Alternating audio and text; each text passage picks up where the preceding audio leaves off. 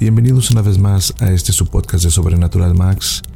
El día de hoy les traemos una historia verídica que fue enviada a nosotros por un fiel seguidor y nos pidió que la compartiéramos con todos ustedes. Mi nombre es Edgar Icase. Comencemos. Esta historia me la contó una amiga recientemente.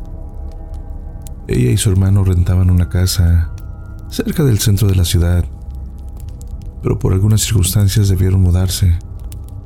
Encontraron una casa a buen precio y bastante grande, justo al frente del cementerio principal.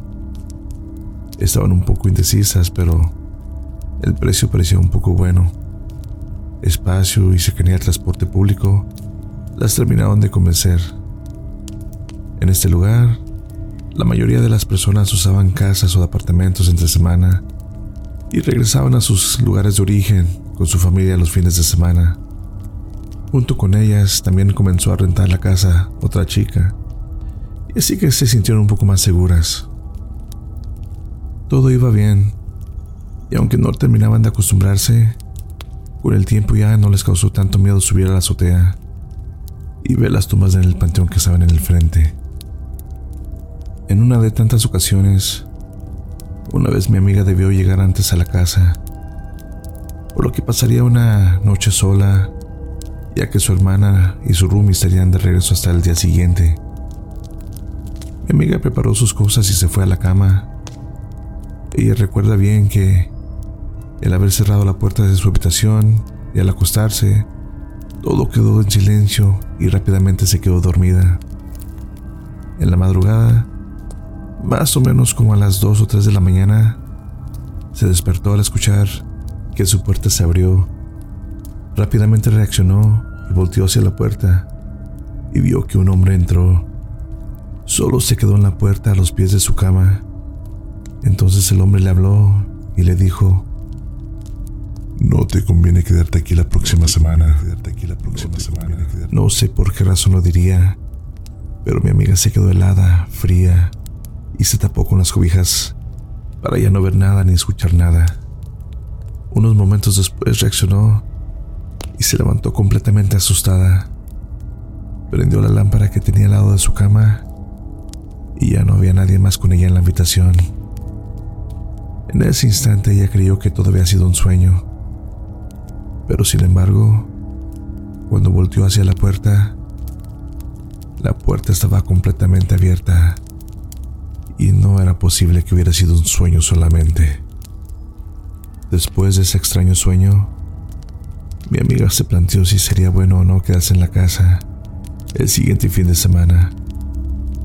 Ella no cree en lo paranormal, así que no le dio bastante importancia e hizo planes para ir a una fiesta en compañía de su roomie el fin de semana.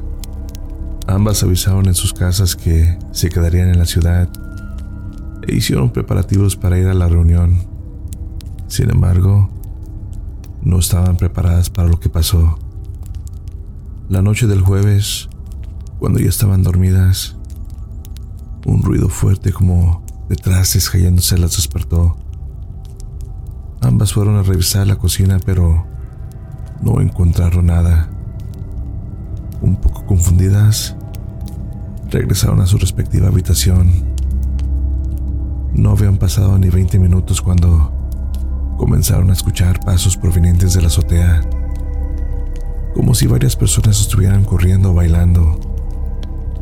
Creyeron que quizás eran los vecinos, pues la casa de lado tiene un piso más y quizá de ahí eran originarios los, los pasos.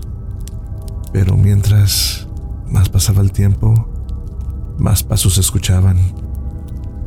No parecían ser dos o tres personas, sino al menos unas 10 o más. Esa noche durmieron poco y al día siguiente se quejaron con la casera, pidiéndole que hablara con los vecinos, pues no las dejaron dormir. Pero lo que les contestó la casera las puso algo nerviosas, pues les dijo que nadie ha vivido en esta casa desde hace meses. Las dos chicas solo se voltearon a ver y se quedaron frías. La noche del viernes, esperando no escuchar sus pasos nuevamente, Ambas chicas se fueron a dormir. Cuando la Rumi entró a su habitación pudo ver la sombra de un hombre moverse de un extremo a otro. Le dieron escalofríos y luego nuevamente un fuerte golpe se escuchó en la azotea. Ambas chicas lo escucharon y se encontraron en la escalera que lleva hacia allá. Encendieron las luces de la azotea y subieron. No había nada. Sin embargo, algo curioso pasó. En las palabras de mi amiga, fue como si alguien nos hubiera hablado y, y ambas volteamos a ver hacia el cementerio al mismo tiempo. Yo sentí como si me hubieran dicho mi nombre y volteé a ver. Desde ahí vieron las tumbas y por primera vez se percataron que eran tumbas de niños. Un ruido en la parte de abajo las hizo reaccionar y bajaron rápidamente. La sombra del hombre volvió a verse atravesando la sala. La ventana se sacudió y una voz muy lejana, pero firme se escuchó.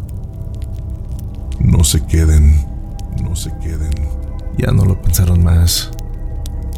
Y era muy claro que algo pasaba en la casa y que no debían de estar ahí más tiempo.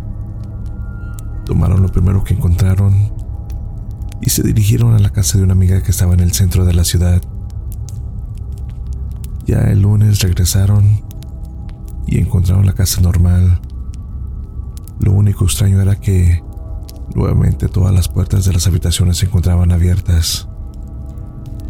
Mi amiga me comenta que desde ese día sí les han pasado cosas medio raras, pero ya nada intenso como ese fin de semana. En algunas ocasiones, aún ve la sombra del hombre pasear por la sala. Ya nada en los cuartos. Solo de forma espontánea mi amiga dice escuchar que que le llaman entre sueños, que le llaman como un...